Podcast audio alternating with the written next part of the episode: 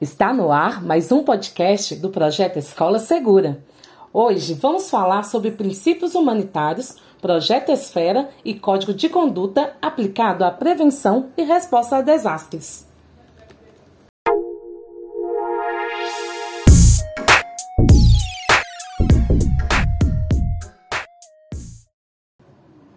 O coordenador do projeto Escola Segura, Juan Salazar, tem um recado para você. Vamos ouvir? Olá, brigadista do Comitê Escola Segura. No podcast de hoje, vamos a falar sobre ajuda humanitária. Seu objetivo é minimizar as perdas de vidas e o sofrimento das pessoas que estão passando por uma situação de emergência ou desastre. O planejamento e a cooperação entre todos que participam da resposta a um desastre são fundamentais para garantir que as ações sejam realmente humanitárias. Sabia que já existem normas específicas para garantir que a prevenção e a resposta ocorram de maneira correta e eficaz? Conheça mais sobre esse tema tão importante. Aumente o som.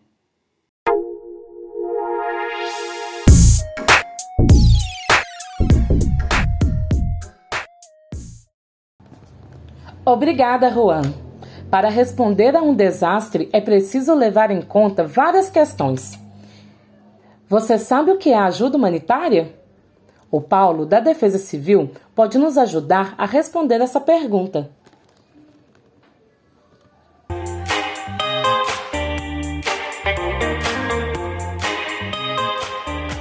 Olá! Claro que sim! Esse tema é muito importante e vou chamar uma colega para me acompanhar nessa conversa, a integrante da Brigada de Resposta. Chega mais, Laís! Oi, Paulo. Eu já passei por uma emergência quando ocorreu uma inundação no bairro onde moro. Entendi a importância das ações de resposta e como devemos ajudar as pessoas que passam por essa situação. Conta pra gente o que é ajuda humanitária. A ajuda humanitária é uma forma de socorrer pessoas que sofreram algum tipo de desastre. Mas não pode ser qualquer ajuda é preciso pensar e verificar para quem e o que doar. As doações devem estar de acordo com o que cada pessoa precisa, seja abrigo, alimentos, roupas, produtos de higiene pessoal e limpeza. Também é preciso saber se as pessoas precisam de algum atendimento médico, se estão assustadas ou necessitam de alguma ajuda específica. Entendi.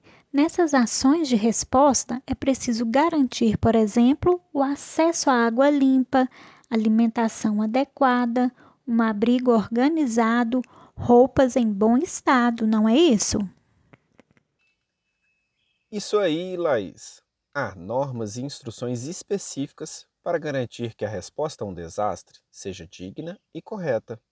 Entre elas está a Carta Humanitária. Esse documento fala que todas as pessoas que passam por situação de desastre têm o direito a viver com dignidade, a receber assistência humanitária e a ter proteção e segurança. Essas normas devem ser seguidas por todas as pessoas? Sim, pelas pessoas e organizações que atuam na resposta a um desastre. São normas essenciais que traduzem as ações concretas que devem ser seguidas em todo o mundo. Outro documento muito importante que deve ser considerado nas ações de resposta é o Manual Esfera. Ele surgiu a partir do desastre que aconteceu em Ruanda, um país africano. Muitas pessoas estavam fugindo da guerra e várias instituições do mundo foram prestar ajuda à população afetada. Entretanto, as ações não foram planejadas e organizadas, o que não impediu a morte de milhares de pessoas. O projeto Esfera surgiu nesse cenário para tentar garantir uma resposta de qualidade.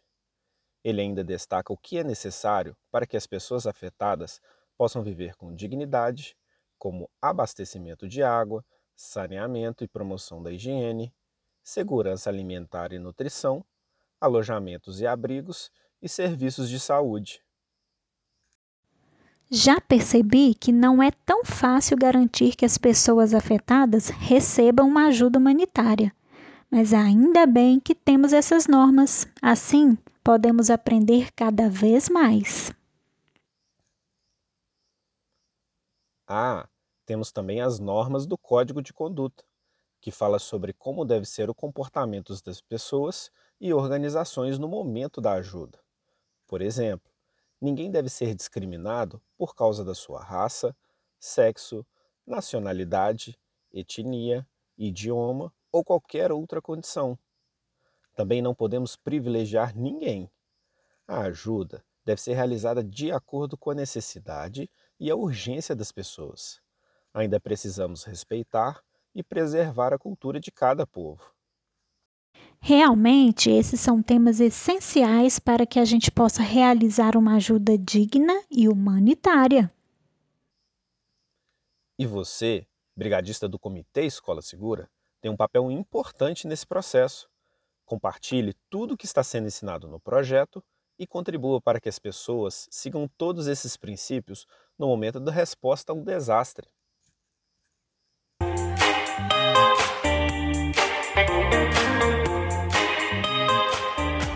Esse bate-papo nos rendeu vários aprendizados, não é mesmo? Se você ficou com alguma dúvida, entre em contato com a gente. No nosso próximo podcast, vamos aprender sobre a importância da memória dos desastres. Obrigada pela sua atenção e tamo juntos!